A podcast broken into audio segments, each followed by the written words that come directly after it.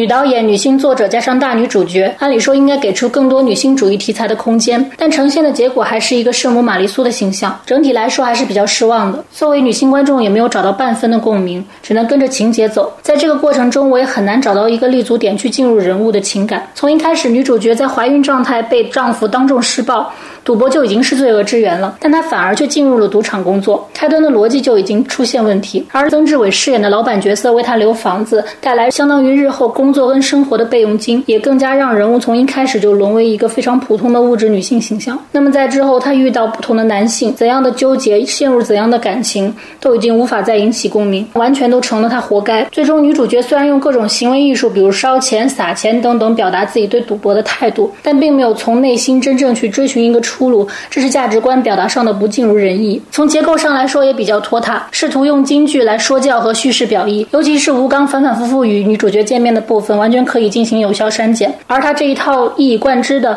富有节奏性的表演方式，在这部电影和这些台词之下已经没有效用了。白百合的表现整体来说也是中规中矩，没有大的突破。黄觉倒是在这部电影里被拍得非常帅，也非常的贴合人物，比在近期他其他作品里面更有让人沦陷的欲望。回想他的出道之做《恋爱中的宝贝》，就是李少红拍的，可能这也是导演在这部电影中最大的贡献了。